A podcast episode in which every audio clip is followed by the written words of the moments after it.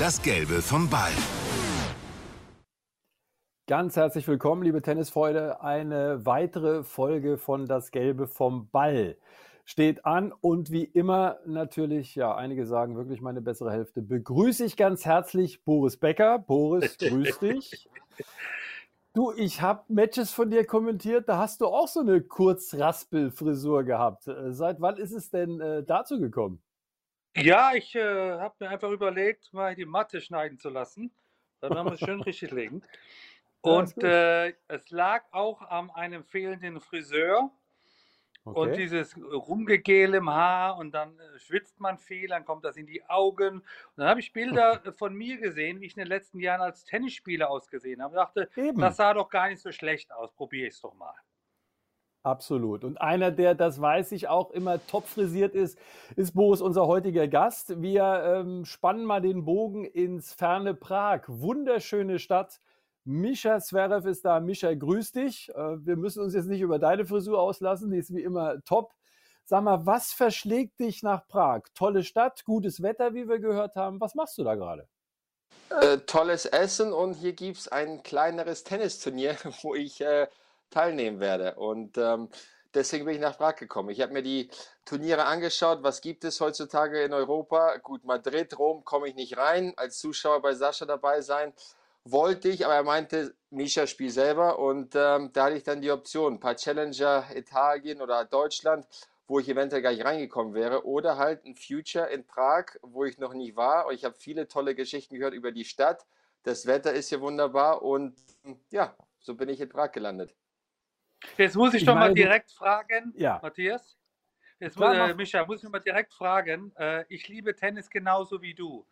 Du hast bei den großen Turnieren äh, äh, mitgespielt. Äh, wie ist die Umstellung auf die kleinere? Und, und mal Hans aufs Herz, wie groß ist die Liebe zu dem Sport und wie lange tust du das noch an? Ja gut, wenn man mich beobachtet, dann denkt man, ich habe nie Spaß am, am Tennisspielen oder an dem, was ich mache, weil ich habe immer kein Lächeln auf dem Gesicht, ich bin sehr konzentriert, seriös, aber ich liebe das Tennisspielen, das gehört einfach zu meinem Leben, das gehört zu unserem Leben als Familie, ob das jetzt meine Eltern sind, meine Frau, mein Sohn und ich genieße es. Ich kann mir ein Leben ohne Tennis nicht vorstellen. Und am Ende des Tages, man spielt Tennis. Man hat einen Gegner, man hat einen Tennisball und der Platz ist überall gleich groß.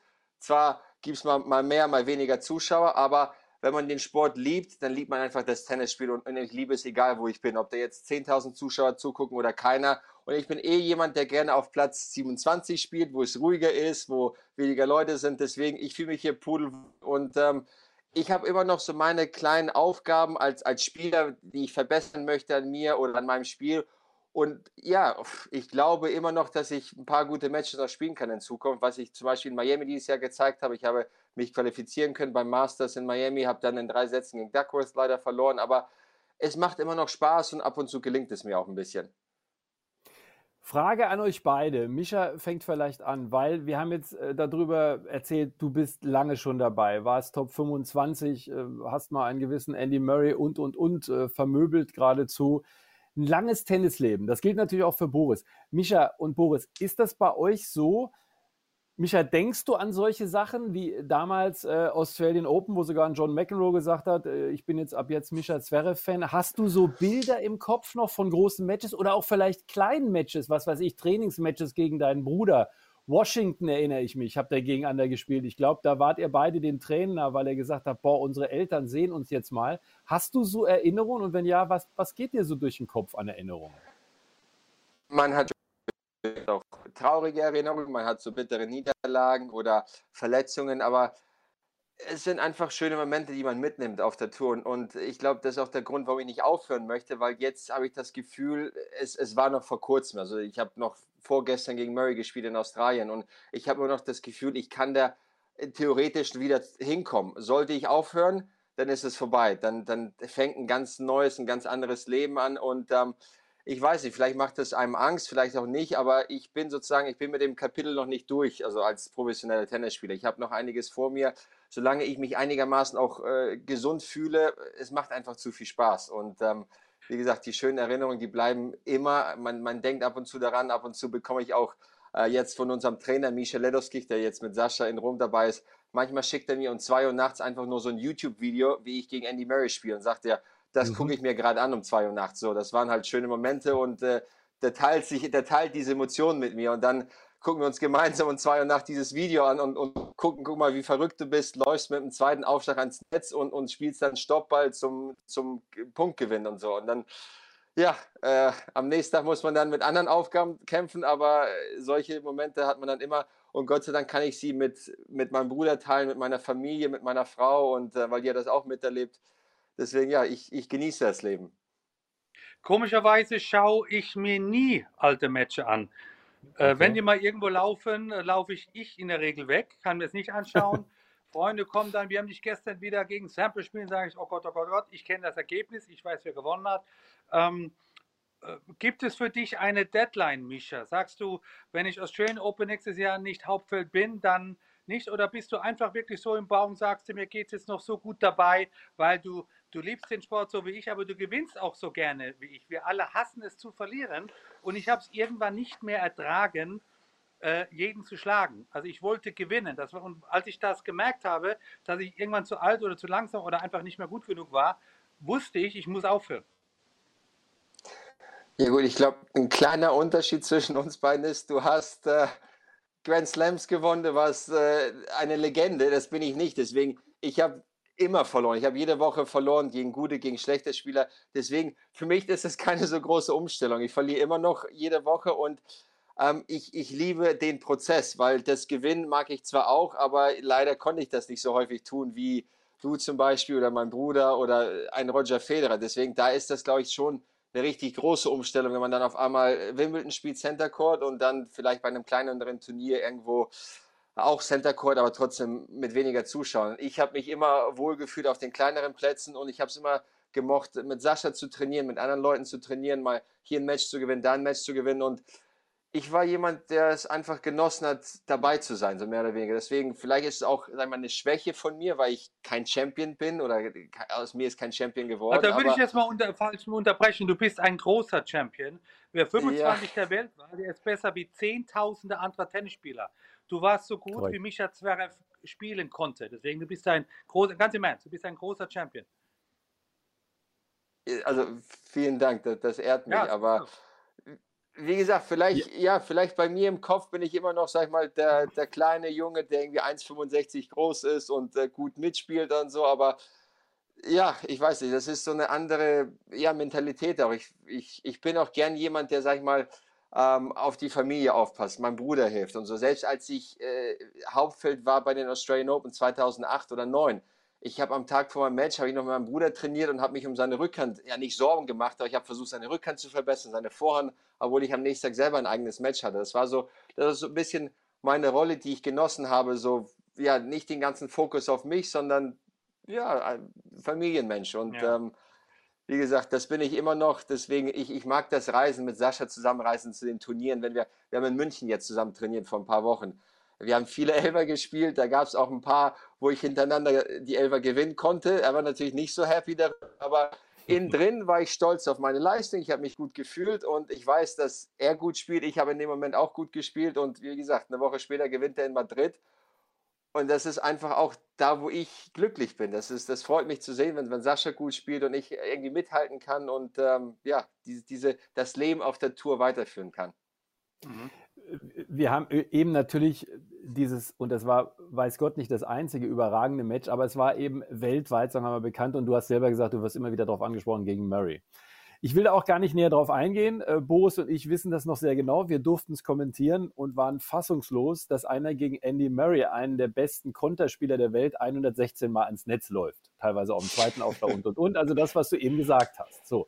Was ich gerne wissen möchte, Boris, und das von dir zuerst, glaubst du an das Comeback der Surf-and-Volley-Spieler? Weil uns fehlen die alle. Vielleicht nicht so klassisch wie Mischa und ich spielen oder gespielt haben. Also dieses nach dem ersten, zweiten Vorstürmen, ich glaube, die Zeit ist vielleicht vorbei, aber ich glaube, dass man auch bei den jüngeren Spielern sieht, auch beim, bei Sascha Zverev, dass der Weg ans Netz wieder populärer ist, weil er erfolgsbringend ist. Also man kann nicht drei Meter in der Grundlinie und ewig diese Ralle spielen, dann geht immer mal die Luft aus. Und, und, man muss auch gar nicht, wenn man eben die Qualität am Netz hat. Wenn man ein kompletter Spieler sein muss, muss man hier und da mal Surfen spielen, muss man ans Netz gehen, mit dem Rückhand-Slice mal kommen. Nicht so oft wie Micha und ich, aber doch häufiger, als es vielleicht in den letzten Jahren passiert ist. Micha, macht Sascha da Fortschritte? Wir haben das Gefühl schon. Also diese berühmte Transition, dieser Übergang. Also du wirst oft und hast oft mit ihm darüber gesprochen. Training ist das eine, Match ist das andere. Siehst du als sehr kritischer Bruder da Fortschritte bei ihm? Weil Boris und ich und ich glaube viele andere sind sich einig, das braucht er auf jeden Fall für sein Spiel. Zum Beispiel in der ersten Woche eines Grand Slam Turniers. Erste Woche ja, aber der hat es ähm, in Madrid auch gemacht, dann, wenn es wichtig war. Der hat teilweise genau. einen Aufschlag bei 40, 30 oder spielbar für ihn, hat er zweiten Aufschlag Kick nach außen und ist ans Netz gelaufen. Hat dann teilweise den Volley Rückhand Longline weggespielt und, und das sah eigentlich ganz gut aus. Also ich, das sah schon viel besser aus als vor ein, zwei oder drei Jahren. Und das war wirklich, der hat es bewusst gemacht. Das war eine taktische, also hat, der hat die Taktik ausgewählt, der hat es bewusst gemacht und er hat es konsequent durchgezogen und auch technisch eigentlich gut ähm, ja, zelebriert. Das war also schon, ich, ich war, es war bewundernswert. Also mir hat es richtig gefallen. Da gab es wieder auch Momente, wo er den zweiten langsam reingespielt hat, dann stand er auch mal zwei, drei, vier Meter hinter der Grundlinie. Also der hat versucht trotzdem auch in schwierigen Situationen mitzudenken und hat versucht, die richtigen Entscheidungen zu treffen gegen verschiedene Spieler. Gegen Nadal hat er, finde ich, sehr offensiv gespielt. Er wusste, er muss die Bälle früh nehmen. Gegen Berettini, anderes Spiel, anderer Spieler, der serviert mit 230, da muss er etwas weiter hinten stehen. Das ist völlig normal. Aber der hat, der hat sich angepasst und er hat im ganzen Turnier nur einen Satz verloren. Äh, seine Aufschläge hat er eigentlich auch gut gehalten. Das war, eine, das war wirklich eine schöne Woche, vor allem nachdem er in München gegen Iwaschka verloren hat. Also ich glaube, vielleicht auch noch ja. was äh, dazu. Äh, ans Netz gehen ist ja eigentlich auch lapidar ausgedrückt. Es geht Initiative Klar. beim grundlegenden Duell übernehmen. Und das geht leider nur, wenn du etwas näher auf der Grundlinie stehst, dann schiebst du deinen Gegner nach hinten, dann wird der kürzer und dann ist es einfach leichter, dann ans Netz zu kommen. Es ist einfach eine Strategie, die man haben muss, um ein Match auch dann mal schneller zu gewinnen. Klar, theoretisch, wenn man auf Nummer sicher geht und sich körperlich gut fühlt, dann kann man immer diese 15, 20 Schlagrallies machen. Nur irgendwann hat man keine Lust mehr oder keine Kraft mehr. Und wenn man ein Turnier gewinnt und gerade ein Grand Slam Turnier, muss man diese Strategie unbedingt anwenden, um auch mal schneller gewinnen zu können. Sehe ich ganz genauso und das meinte ich auch damit, dass man jetzt auch einfach spürt, er will es anwenden und er will auf dem Weg Transition und so dahin kommen. Und das ist vielleicht auch etwas, was er, du hast eben gesagt, äh, Micha, ihr spielt ab und zu noch ein Elver, da bist du auch gut dabei.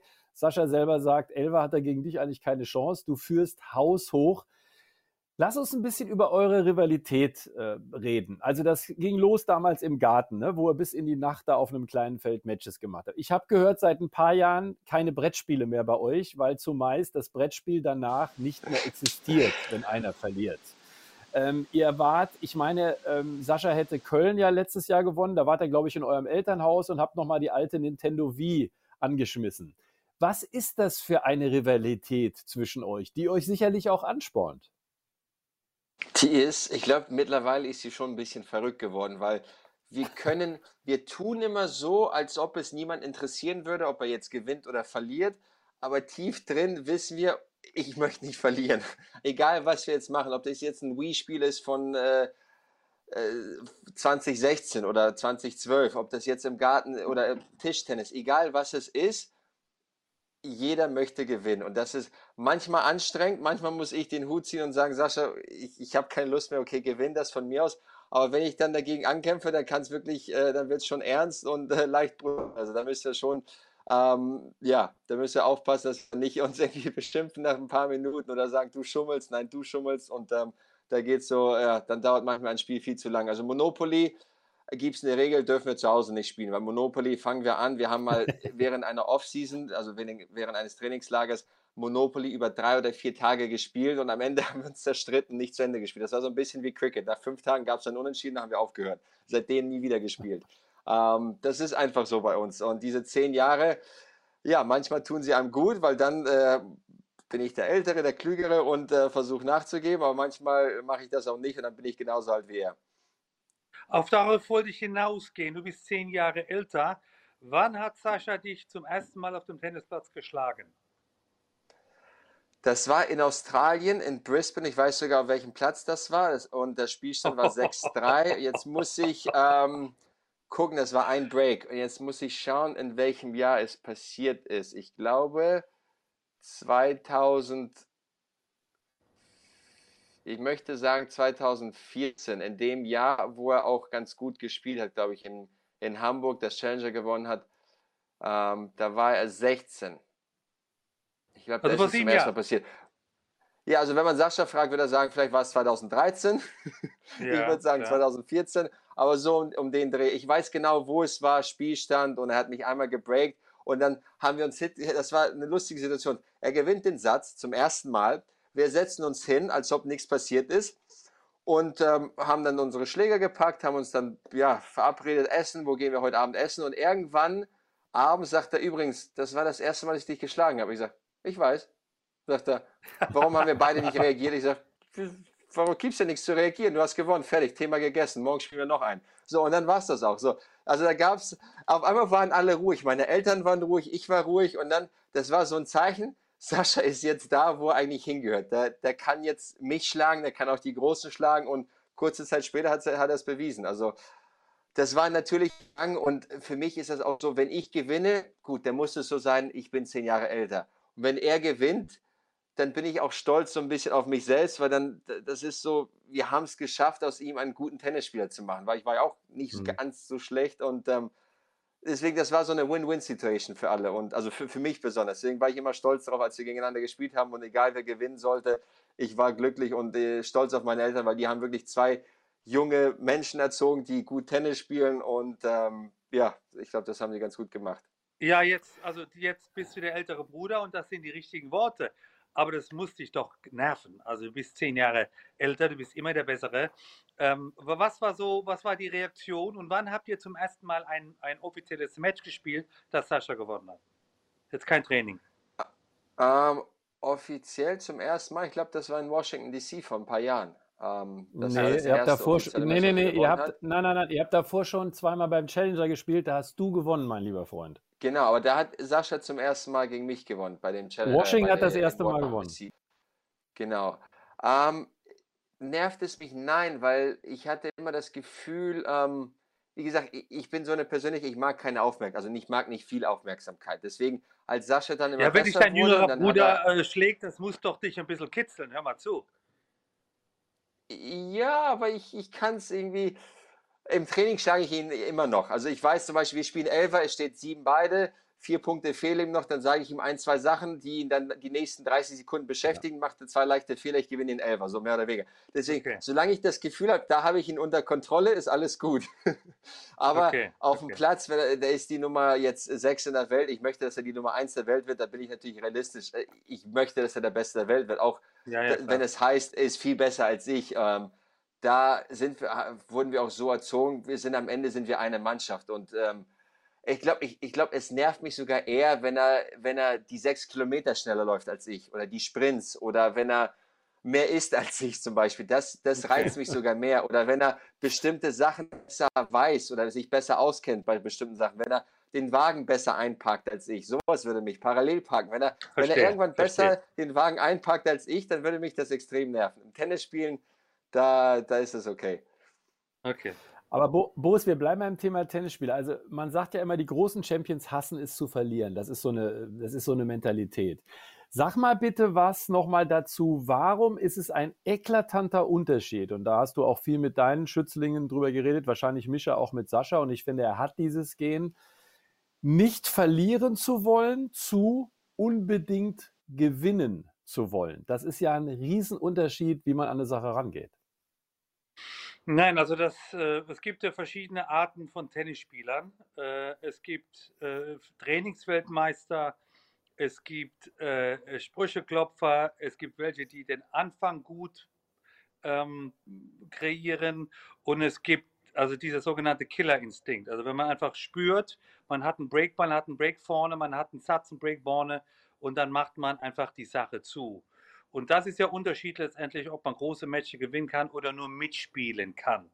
Äh, die meisten Tennisspieler sind meines Erachtens fast gleich gut, also was die Trainingsform angeht und was die Physis angeht und auch die Sensibilität und das Ballgefühl. Aber ganz wenige haben diesen, diesen Killerinstinkt, wenn sie merken, okay, ich muss jetzt einfach den nächsten Punkt gewinnen, weil dann habe ich das Match in der Tasche. Okay. Das hat mit der Vor- und Rückhand nichts zu tun. Micha, diese Härte auch, die Boris angesprochen hat irgendwie. Ich meine, du hast das immer mal wieder erzählt. Ich glaube, mir hast du auch mal gesagt, äh, kannst dich noch erinnern an, ich glaube, nach einigen Drills mit deinem Vater in jungen Jahren hast du dann auch mal das ein oder andere Tränchen verdrückt. Aber wie wichtig war diese, na, tennismäßige Erziehung, um wirklich alles dafür zu geben, zu gewinnen. Wie würdest du das in der Nachbetrachtung sehen? Ihr seid ja auch zwei verschiedene Spielertypen. Der eine sagt, er kommt näher nach, nach der Mama, der andere sagt, er kommt mehr äh, nach dem Daddy. Wie hast du das erlebt in der Jugend und wie ist das in der Nachbetrachtung für dich jetzt? Ich glaube, das, das kann man vielleicht antrainieren, vielleicht auch nicht. Ich glaube, das ist einfach so ein Charakter. Sascha hatte mich. Das heißt, äh, von klein auf hatte er halt dieses Ziel, ich möchte, sage ich mal, den älteren Bruder schlagen, egal was es ist, ob mhm. das das Tennisspielen ist oder nicht.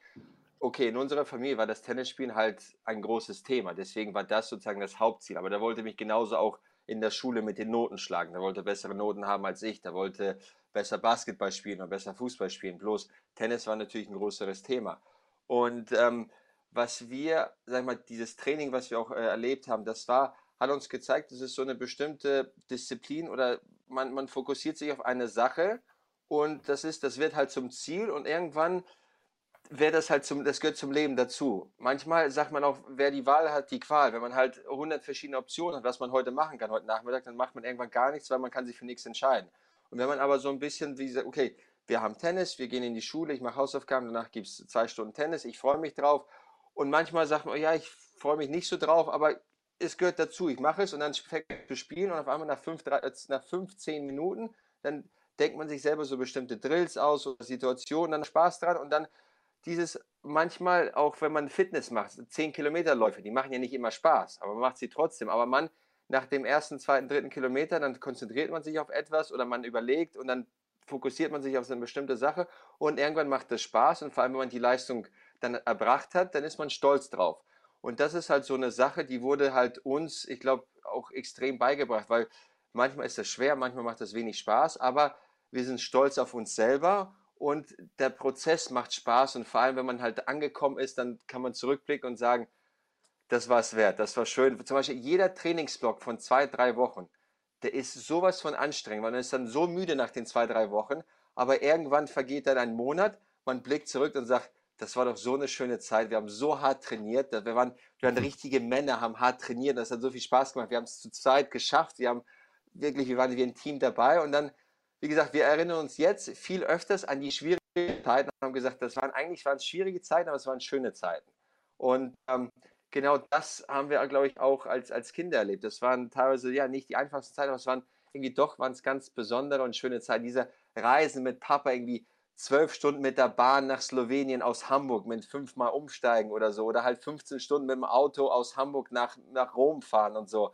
Da bist du natürlich bist du müde, wenn du ankommst. Und dann spielst du Turniere, wo man halt keine Handtücher hat auf dem Platz, kein Wasser. Man spielt mit drei Bällen eine ganze Woche lang und so. Aber jetzt blickt man zurück und sagt, ja, eigentlich war das irgendwie romantisch. Das war irgendwie, das hatte irgendwas. Das war wirklich, das war dieses Tennisspielen, was man halt jetzt nicht erlebt, weil jetzt kommt man auf den Platz, man hat 100 Bälle, überall steht Wasser, man hat Balljungen und Ballmädchen und alles wird einem gebracht, aber irgendwie geht diese Romantik verloren. Jetzt ist halt so ein bisschen wie Luxus und ähm, das war, das waren, ja, das waren irgendwie schöne Zeiten. Boris, was hat dich getrieben? Äh, so deine Erinnerung als Jugendlicher, war es der Vergleich mit anderen schon relativ früh, ich, ich möchte der Beste sein, ich, äh, oder war das dein Umfeld vielleicht auch, äh, dein Elternhaus? Was hat dich getrieben, dass du zu einem solchen Tennisspieler geworden bist, der du geworden bist? Erstmal habe ich jetzt einen äh, Tennisromantiker neu entdeckt, Micha. Also das, äh, was du so erlebst, das habe ich nie erlebt, weil ich habe immer schon, also relativ früh auch viel gewonnen. Und bei mir waren immer Bälle am Platz und Handtuch und Wasser. Also das, ich bin auch in der Jugendzeit wieder schon mal mit dem Zug gefahren, aber ich bin mit Profi mit 16 geworden, bin auch dann von zu Hause weg und seitdem, sag mal, bin ich Tennisspieler auf Reisen gewesen und habe dann mich da relativ schnell in den ersten 100 äh, äh, äh, hochgespielt und etabliert. Ja, und irgendwann ging es eben dann ganz nach oben. Insofern habe ich das nicht gehabt wie du, vielleicht, vielleicht deswegen auch ähm, die fehlende Romantik. Ähm, ich war immer schon sportverrückt. Also ich habe es geliebt, Fußball zu spielen und Basketball und Schwimmen und Skifahren und so weiter. Ich habe großes Glück, dass meine Eltern mir diese Möglichkeiten geben konnten. Das fing ja eigentlich schon an, dass mein Vater als Architekt den TC Blaues Leimen gebaut hat. Der hat das Bundesleistungszentrum in Leimen gebaut. Also das, das, das lag schon in der Wiege sozusagen, dass ich am Wochenende, was machen wir mit dem Kind? Mich hat man auf den Tennisplatz genommen weil da die Eltern waren oder der Vater hat gebaut und meine erste Lehrerin war deswegen auch meine Schwester, die ist vier Jahre älter. Insofern ging der Weg eigentlich gar nicht an Tennis vorbei, nur ich habe viele andere Sportarten auch wirklich geliebt, äh, bis ich dann 15 war und mich dann quasi entscheiden musste, 15, 16, äh, äh, auch aufgrund von Verletzungsmöglichkeiten, die man ja dann beim Skifahren oder beim Fußball auch dazu noch hat. Und deswegen wurde es dann auch Tennis und ich glaube, das war eine richtige Entscheidung. Die äh, Jugendzeit ist vielleicht auch noch mal kurz der Bogen. Wir sind ja nun alle drei äh, Papas. Micha, du hast jetzt, ich glaube, zweieinhalb Jahre, ne, dein Spross. Wir haben auch schon Tennisbilder gesehen. Wie machst du das? Wie lässt du ihn alles machen? Würdest du dir wünschen, dass er vielleicht in diesen tollen Sport, den wir alle so lieben, reinkommt? Also wie, wie ist so die Gemengelage im Hause Zverev? Ähm, Papa, zum Beispiel, wenn Papa mit Sascha unterwegs ist und ich bin zu Hause mit meiner Frau, meinem Kleinen, ruft mich Papa jeden Abend an und fragt, und, war er beim Training? Wie war es? Wie ist seine Beinarbeit? Also natürlich zum Spaß, aber ähm, das ist so wie, ja, natürlich möchte ich, dass er irgendwie schon dem Tennis treu bleibt. Also weil wir kennen uns da aus, es ist eine schöne Sportart und ähm, irgendwie ist das auch, ja, das wäre vielleicht gar nicht mal so eine schreckliche Tradition, wenn dann halt meine Oma hat gespielt, meine Eltern, ich, mein Bruder und meine Frau. Und wenn dann mein Kleiner spielt, dann ja, dann soll es so sein. Dann ist es, ich wäre glücklich. Aber wir haben zu Hause, also ich will nicht lügen, aber mindestens 20 verschiedene Bälle. Ob das jetzt Fußball, Basketball, American Football haben wir auch. Ähm, kleine Tennisbälle, große Tennisbälle. Wir haben äh, Basketballkorb, wir haben Fußballtor. Also der macht alles, was man halt machen kann. Der hat auch diese kleinen Motorräder, da fährt er halt Rennen mit dem Motorrad der ist halt wirklich ein Junge, der liebt Autos, er liebt Motorräder und Bälle. Und ähm, ich, ich finde es schön, dass er, sagen wir so, abends, meine Frau liest ihm ein Buch, aber dann vorm Schlafen gehen, dann holt er einen Fußball und muss noch 20 Tore schießen. Die 20 Tore geschossen, dann legt, dann geht er schlafen. So. Also der ist schon, der hat so ein bisschen Sport im Blut, wie wir alle. Und ähm, es ist, ja, ich, ich lasse sie einfach alles machen. Wie gesagt, die Feinmotorik bei den Kindern, die, ist, es ist schön, wenn die jede Sportart ähm, erlernen und äh, das, das ist nur was, was Positives, was Gutes. Und mein, mein Traum oder mein Wunsch wäre es mal irgendwie, wenn er schon ein Tick älter ist, vielleicht fünf, sechs Jahre alt ist und dann mich auf einem großen Platz spielen sehen würde. Das wäre sozusagen mein Traum, weil ich habe das bei meinem Vater so ein bisschen verpasst, vermisst. Ähm, leider hat er zu früh aufgehört und ähm, ja, das ist so ein Ding, das ich wirklich vermisst habe bei meinem Vater, deswegen möchte ich es meinem Sohn so schenken und äh, ich glaube, das würde, das würde mich stolz machen und hoffentlich ihn auch. Und ähm, die, so, ja, das ist sozusagen mein Ziel. Deswegen habe ich auch gesagt, ich möchte so lange spielen, bis er mich mal irgendwann spielen sehen wird und das auch wirklich wahrnimmt.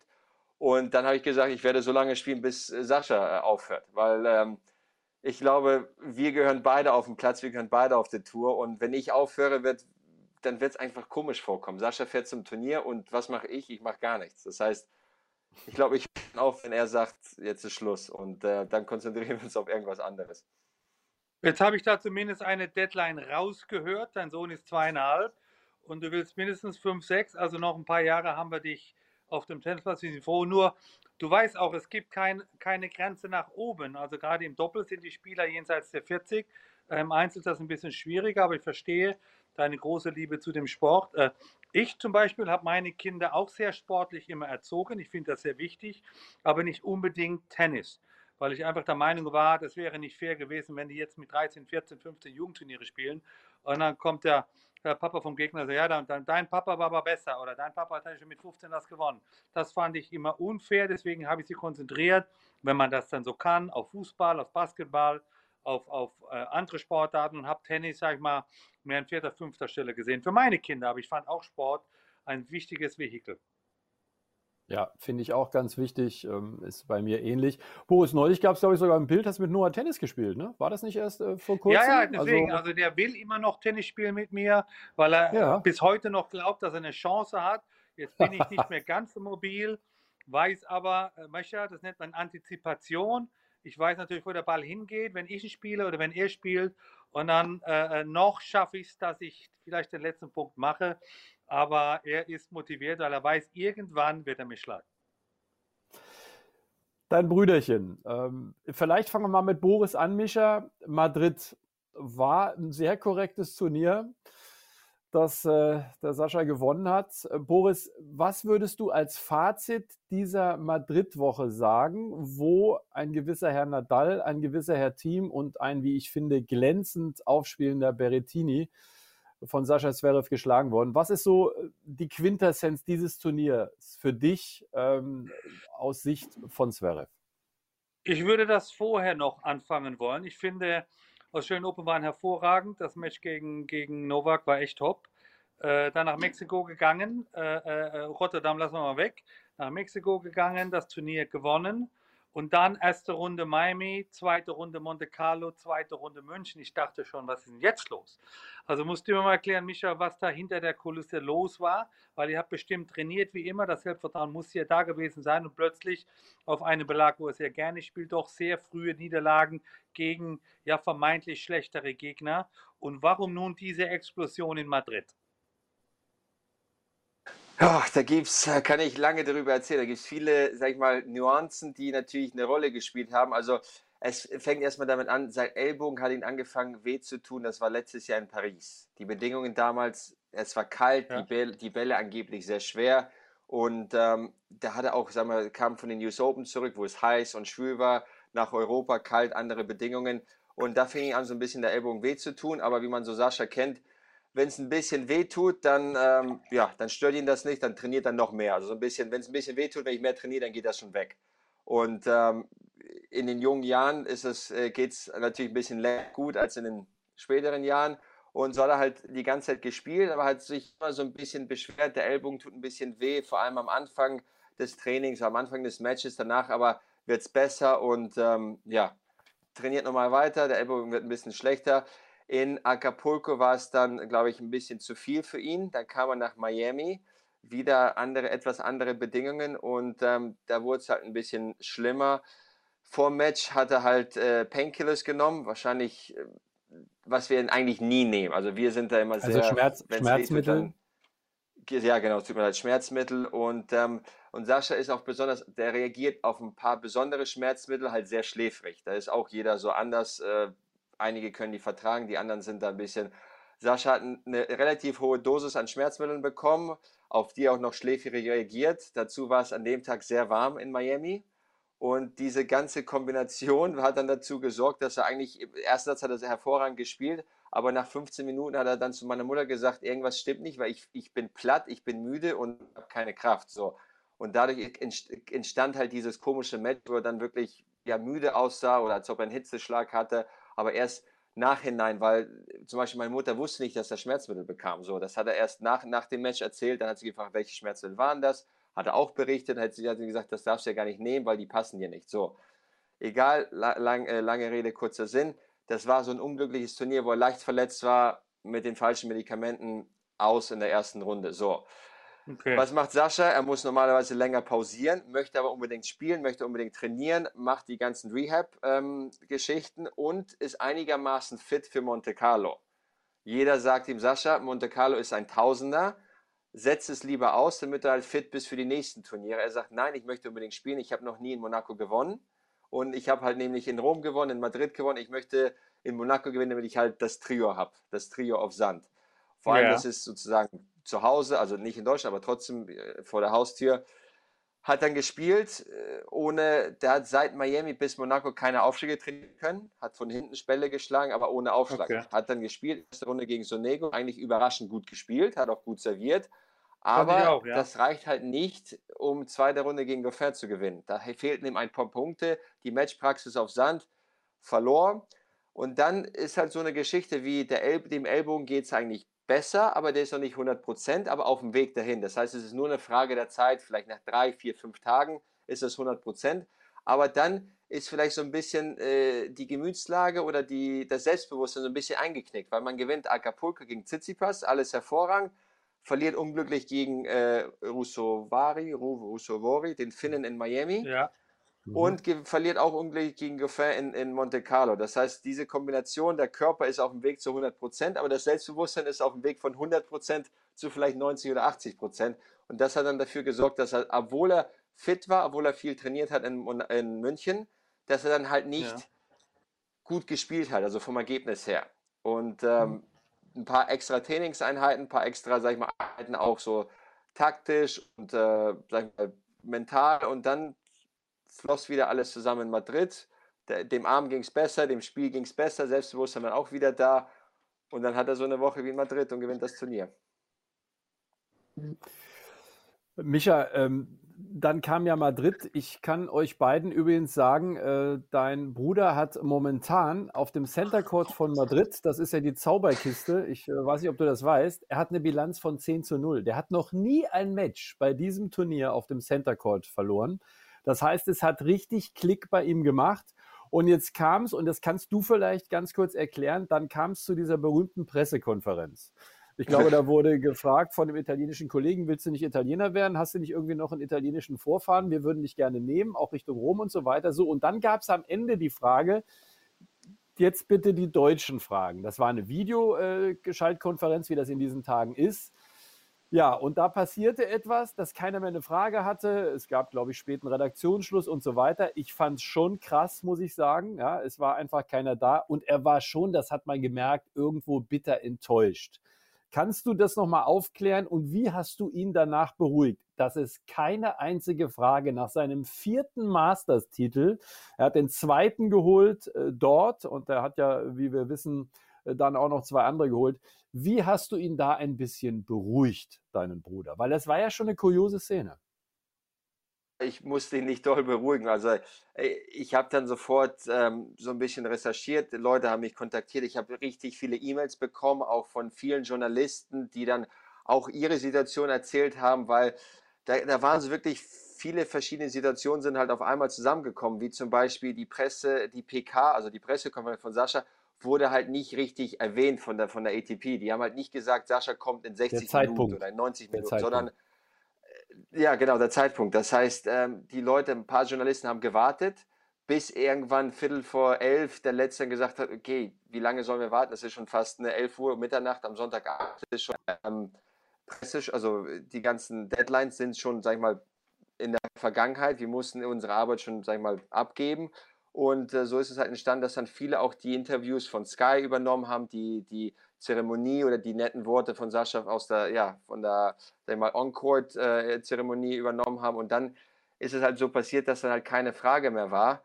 Und natürlich die Gemütslage zwischen die Italiener mit dem charmanten, ach komm nach Italien, wir wollen dich, wir umarmen dich, zu keine Fragen von Deutschland. Da war er natürlich ein bisschen geschockt, weil er wusste nicht, wie das Ganze abgelaufen war bis ja. zu dem Zeitpunkt. Und ähm, ja, da, ich wäre dann auch geschockt. Ich glaube, jeder wäre ein bisschen geschockt, wie, weil man hat, glaube ich, in dem Moment so viel, was man erzählen möchte und halt ein paar Scherze machen und erzählen und, und berichten und so und dann auf einmal kommt nichts. Und ich glaube, äh, in Monaco, also ein paar Wochen davor, war eine ähnliche Geschichte mit Hurkacz, äh, der, glaube ich, in Miami gewonnen hat und kam nach Monaco und auf einmal wurde keine Frage aus Polen ge gestellt. Und ähm, wie gesagt, Sascha war ein bisschen irritiert, geschockt und ja, ein bisschen enttäuscht natürlich, weil diese die Situation nicht kannte. Und dann äh, habe ich mit ihm gesprochen, habe halt äh, erzählt und auch die E-Mails weitergeleitet von vielen Journalisten. Ich habe gesagt, Sasch, da ist, es ist einfach so passiert, aber da war so viel Interesse von so vielen Leuten, die haben mich äh, angeschrieben und angerufen und ähm,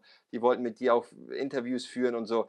Es war einfach so ein un unglücklicher Moment deswegen und der war auch, glaube ich, schnell wieder, wie gesagt, beruhigt und ähm, ja, das war einfach nur so ein Moment am, am Sonntagabend. Ich habe von Boris, wir hören dich nicht. Das ist, Boris, das ist entscheidend. Und, und äh, vielleicht noch ein äh, Wort zu dir, Matthias. Also Nadal auf Sand in Spanien schlagen, das kann nicht jeder. Äh, in mhm. zwei Sätzen, also klar deutlich schlagen. Danach Team in zwei Sätzen deutlich schlagen. Äh, danach Berrettini, ich bin ganz bei dir, der hat ja gespielt wie ein, ein Wahnsinniger fast für anderthalb Sätze. Mhm. Da cool geblieben und dann noch das Break und dann den dritten Satz, da war er auch körperlich stärker. Also ich habe ihn auf der Liste für Paris. Gut, da kommen wir natürlich gleich auch noch hin. Leute, die Zeit rennt, ja, deswegen drücke ich ein bisschen aufs Tempo. Ich wollte noch sagen, Boris, ich wollte das aufnehmen, was du eben gesagt hast. Ähm, es gibt einen Herrn Murray und einen Herrn Team, die haben Folgendes geschafft. Djokovic auf Hartplatz geschlagen, Nadal auf Sand geschlagen und einen gewissen Herrn Federer auf der grünen Wiese, also auf Rasen. Und dann gibt es noch einen, der ist zufälligerweise der Bruder unseres heutigen Gastes. Also das ist schon außerordentlich, aber Grand Slam ist ein anderer Schnack. Ich weiß von Mischa, das hat er neulich auch, äh, glaube ich, bei den Kollegen mal gesagt, er glaubt, der Sascha ist jetzt bereit. Boris, warum glauben wir beide das auch? Weil ich glaube, dass äh, das verlorene US Open Finale ganz tief im Herzen noch steckt. Äh, auch das Spiel gegen Djokovic in Melbourne, der das Turnier gewonnen hat, das hätte er gewinnen können, meines Erachtens. Also er ist sag mal, er, er kann es schon riechen, er kann es schmecken, er kann es vielleicht auch schon hören. Äh, äh, und es ist, es ist eine Frage von Kleinigkeiten. Die Auslosung spielt eine Rolle, die Physis, wie überlebt man die erste Runde, was ist der erste Hochgesetzte, ist es vielleicht Nadal im Viertelfinale oder Djokovic. All das spielt eine Rolle, aber ich habe ihn absolut auf der Liste, dass er Paris gewinnen kann. Und da haben wir natürlich noch einen auf der Liste, der heißt, glaube ich, Nadal 14. Ich traue mich jetzt gar nicht zu sagen. Also es wäre der 14. Grand Slam-Titel. Ähm, es ist natürlich jetzt so, Nadal auf Sand geschlagen. Es ist ein kleiner Unterschied, Best of Five. Ähm, Micha, Boris und ich, wir lachen uns immer wieder kaputt, wenn wir Rafa kommentieren, Roland Garros, und dann ab und zu mal, weißt du, nur so einen kleinen Fact mal bringen. 125 zu 2 bei Best of Five Matches auf Sand, nur mal so eben erwähnt. Das ist seine Bilanz. Sag mal aus deiner Sicht, auch aus Sicht der Spieler, was ist das für ein Gefühl, wenn man in Paris, das ist ja meistens der größte Platz, auf den Platz geht und da drüben steht der positiv gemeint Wahnsinnige, der Rechtshänder ist, aber mit links spielt, sich warm macht wie so ein Stier und man sagt so, holla die Waldfee, jetzt geht's mal los. Was ist so diese Aura, die er ausstrahlt? Warum ist das so ein unglaublicher Berg, den man erklimmen muss? Denkt man, hoffentlich wird es dich allzu doll heute wehtun. Also da, das ist schon, äh, also wenn ich gegen Nadal spiele, habe ich eigentlich, ich habe Lust, aber dann habe ich wieder auch keine Lust, weil das ist einfach, das ist sowas von anstrengend. Ich habe noch nie gegen ihn auf Sand gespielt, aber ich kann es mir nur vorstellen. Das ist, man spielt gegen jemanden, der, der hat einfach mehr Power, mehr PS, mehr, mehr Spin im, im Ball. Der, der läuft wie ein Verrückter und der kämpft um jeden Ball. Der ärgert sich, wenn er bei 4-0, 40-0 eine leichte Vorhand äh, verschlägt. Der denkst, der will ja gar keine Chance geben. Und ähm, äh, man kann es, ich weiß nicht, man kann es schwer mit irgendetwas vergleichen und äh, man muss im Kopf sowas von stark sein, sowas von ähm, selbstbewusst. Man muss auch an sein eigenes Spiel glauben und man muss genau wissen, wie kann ich ihn schlagen. Also. Taktik ist gegen Nadal ganz, ganz wichtig. Sobald man das Gefühl hat, ähm, man will jetzt seine Vorhand mit der eigenen Vorhand bekämpfen, dann hat man keine Chance, weil auf Sand ist die Vorhand von Rad gefährlicher und hat mehr, mehr Drall, mehr Spin und ähm, mit allem drum und dran. Das heißt, man muss einfach nur fest daran glauben, okay, meine Taktik ist richtig, ich muss die einsetzen und ich muss immer versuchen, die richtige Entscheidung zu treffen auf dem Platz und das möglichst über fünf Sätze lang und hoffen, dass Nadal, was manchmal passieren kann, vielleicht nervös wird. Weil das passiert sogar bei Nadal in, in Fünfsatzmatchen, vielleicht weniger in Paris, aber habe ich schon mal gesehen auf anderen äh, Belegen, dass er mal ein, zweimal die Vorhand verschlägt bei 4-4, 30 beide im vierten oder im fünften. Und, und darauf muss man einfach hoffen, dass man den zu dem Zeitpunkt bringt, dass er vielleicht nervös wird und anfängt nachzudenken. Aber auch Nadal hat einen Pass und da steht jetzt mal schlappe 35 Jahre im Juni. Äh, mhm. Wir reden jetzt von Nadal letztes Jahr. Ich habe ihn noch nie so stark gesehen wie beim letztjährigen Finale gegen Djokovic. Aber du weißt selber, Mischa, Tennis ist vergänglich. Nur das nächste Spiel zählt. Ich habe ihn ehrlich gesagt dieses Jahr auf Sand noch nicht so ganz stark gesehen wie letztes Jahr jetzt. Nichts gegen Sascha oder Tsitsipas und die anderen, die ihn geschlagen haben. Aber ähm, wenn er jetzt Rom wiederum nicht gewinnt, du sprachst von Selbstvertrauen, kann er nach Paris nicht unbedingt mit unglaublich viel Selbstvertrauen kommen. Ja, der hat das Ding 13 Mal gewonnen, aber ich fand ihn dies Jahr noch nicht so dominant. Auch das Barcelona, da die ersten Runden über die drei Sätze, das hat er nicht so dominierend gewonnen wie in der Vergangenheit. Siehst du das auch so? Äh, auf jeden Fall. Ich, ich kenne das so ein bisschen aus meiner Zeit mit Sascha. Das ist, wenn man das Gefühl hat, man spielt viel besser und der andere zeigt dir auch, dass er ein Tick schwächer ist, dann auf einmal spielst du die Vorhand vielleicht 5 km/h schneller, aber du, du weißt, der Ball geht rein und selbst wenn er nicht reingeht, ist nicht so schlimm. Aber wenn Sascha dann oder die anderen etwas besser werden und du versuchst die vorne mit 5 km schneller zu spielen, aber du weißt, wenn er nicht reingeht, dann habe ich ein Problem. Dann, dann bist du in einer Situation, dann, dann traust du dich nicht mehr so häufig. Und wenn Rafa sich nicht mehr traut, die Vorhand 5 km/h schneller zu spielen, wenn er in Führung ist, oder die Vorhand ja. näher an die, an die Seitenlinie zu spielen, wenn er sich nicht mehr traut, das zu machen, dann haben wir ein Problem. Aber das kann nur passieren, dadurch, dass die anderen halt einen Tick besser spielen. Weil okay. wenn er merkt, zum Beispiel die Rückhand von Tsitsipas ist brüchig, also da, ich, der macht sich keine Sorgen, die wird irgendwann einbrechen, dann spielt er einfach die Vorhand aggressiver und dann macht er sich keine Sorgen. Aber wenn er weiß, der Tsitsipas bewegt sich dieses Jahr besser, der Tsitsipas ist stabiler auf der Rückhandseite, der hat mehr Variationen, der kann einen besseren Rückhandslice spielen, dann muss Rafa auf einmal mehr nachdenken und muss dann auch vorsichtiger sein, wie er seine eigene Vorhand spielt und wie er seine eigenen Bälle verteilt bei Einstand oder Break bei gegen sich. Und das ist, glaube ich, ein Riesenfaktor, dass dann diese, ähm, die Gap schrinkt. Äh, die anderen Spieler werden einen Tick besser und Nadal vielleicht einen Tick vorsichtiger auf Sand. Und das kann okay. eventuell dieses Jahr passieren. Und ich denke, Sascha ist jemand, der das definitiv hervorrufen kann. Das wollte ich nämlich jetzt fragen. Warum, weil du hast dich ja schon so geäußert, glaubst du jetzt, äh, vielleicht in aller Kürze, warum könnte Sascha soweit sein? Du hast ja gesagt, in diesem Jahr sowieso auf den ganz großen Wurf, der ihm noch fehlt, aber warum vielleicht auch schon bei den, äh, beim Turnier von Roland Garros? Also es ist kein Geheimnis. Rafa, immer wenn es eng wurde, hat er bei Sascha auf die Vorhand serviert. Immer wenn es eng wurde, hat er versucht, mit Viehspin auf die Vorhand zu spielen, dann lang in die Rückhand, damit der Sascha nach hinten drängt und dann wieder in die Vorhand, dann ist Sascha ganz weit hinten. So. In, in Madrid habe ich jetzt gesehen, Sascha hat es nicht viel ausgemacht, diese hohen Topspinbälle von Rafa. Saschas Vorhand ist zum Beispiel stabiler geworden. Die Beinarbeit ist sauberer geworden. Sascha kann die Vorhand Cross spielen, aber genauso auch diese hohe äh, Vorhand Longline, die dann bei Rafa auch hier oben landet. So, das sind so kleine äh, Nuancen, die dann auf einmal das Spiel komplett verändern. Und dann muss sich Rafa halt Sorgen machen, weil, wenn es dann auf einmal Einstand steht bei Sascha, kann er zweimal den ersten mit 220 servieren und gewinnt das Spiel. Rafa auf der anderen Seite serviert bei Sascha auf die Vorn, der Ball kommt zurück und man hat eine lange Rallye. Und wenn das über halt 30, 40, 60 Minuten passiert, über 90 Minuten, dann äh, verändert sich die Dynamik. Und ich glaube, Sascha hat so diese Kleinigkeiten, wie zum Beispiel Vor- und Return. Vor allem muss man die nicht, den vorderen Return nicht um 30, 40 Prozent verbessern. Manchmal reichen einfach nur 10 Prozent besser. Die Beinarbeit mhm. 5 Prozent sauberer. Oder Sascha bewegt sich um, um 5 äh, Prozent schneller zum Ball. Und das reicht völlig aus, um ein ganzes Spiel zu kippen. Und ähm, hoffentlich wird das ausreichen, aber vielleicht auch nicht. Das werden wir sehen. Aber das sind so die kleinen Sachen, die, an denen Sascha zum Beispiel gearbeitet hat und die ganzen anderen, die halt wirklich Rafa entthronen möchten in Paris. Ja, und vielleicht auch noch ein Wort zu den anderen äh, äh Favoriten. Ja. Äh, Tim Team ist für mich noch nicht ganz im Dritt. Der hat äh, Barcelona und äh, Monte Carlo noch nicht gespielt, hat davor in Doha und Dubai jeweils sehr früh verloren. Also da ist irgendwas noch nicht ganz rund, weil ich sehe den in Paris auch sehr weit. Äh, muss man sehen, äh, Djokovic, äh, Monte Carlo früh verloren, Belgrad auch. Also der ist auch noch nicht auf seinem höchsten Niveau. Also für den ist Rom wichtig. Äh, Tsitsipas finde ich sehr stark, Rublev finde ich sehr stark.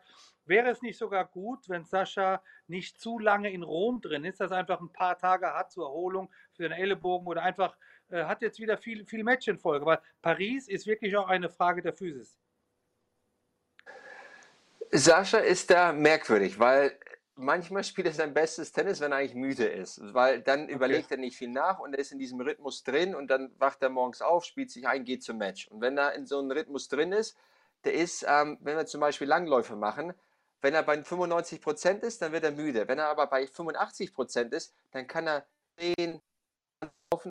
Das ist halt die wichtige Phase bei diesen 85, 80 Prozent angelangt ist und jeden Tag einfach in der Routine bleibt, ein paar Matches spielt, trainiert und dann wird er nicht müde und das ist eigentlich, für ihn ist das gut. Wenn er so eine lange Pause einlegt, dann kann er sich zwar gut erholen, aber dann manchmal verliert er den Rhythmus. Dann weiß er nicht, okay, wie okay. stark soll ich trainieren, wie, wie soll ich mich auslasten, belasten und so.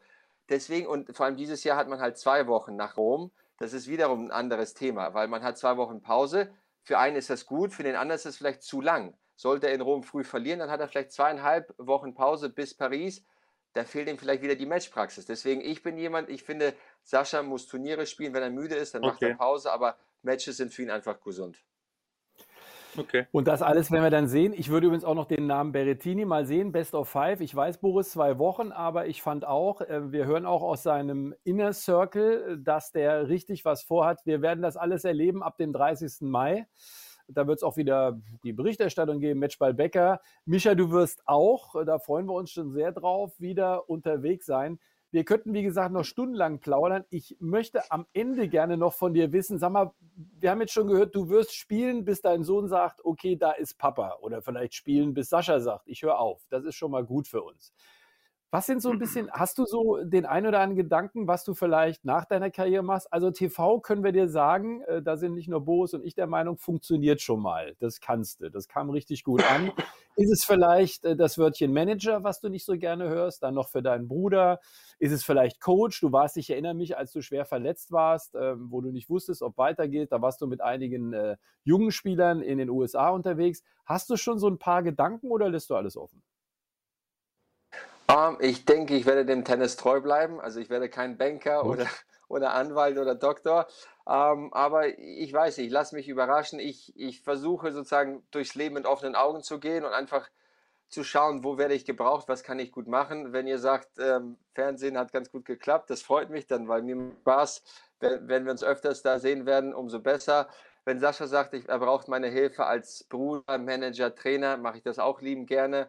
Und ähm, ich lasse mich einfach überraschen, weil ich glaube, ähm, das Leben gibt einem immer Chancen und äh, es gibt immer Türen, die man öffnen kann. Deswegen, jetzt kann ich noch nicht so richtig sagen, was ich machen werde, aber ich werde dem Tennis treu bleiben. Nee, oh, das, das sind doch schöne Worte, auch als, als ehemaliger Sportler. Bleibe so lange dem Sport treu, weil irgendwann tut es wirklich weh und du bist nicht mehr, du nimmst dann diese drei, vier Kilo zu, das kannst du alles dir schenken solange du Sport machen kannst in der Form, mach es, weil es die schönste Nebensache der Welt.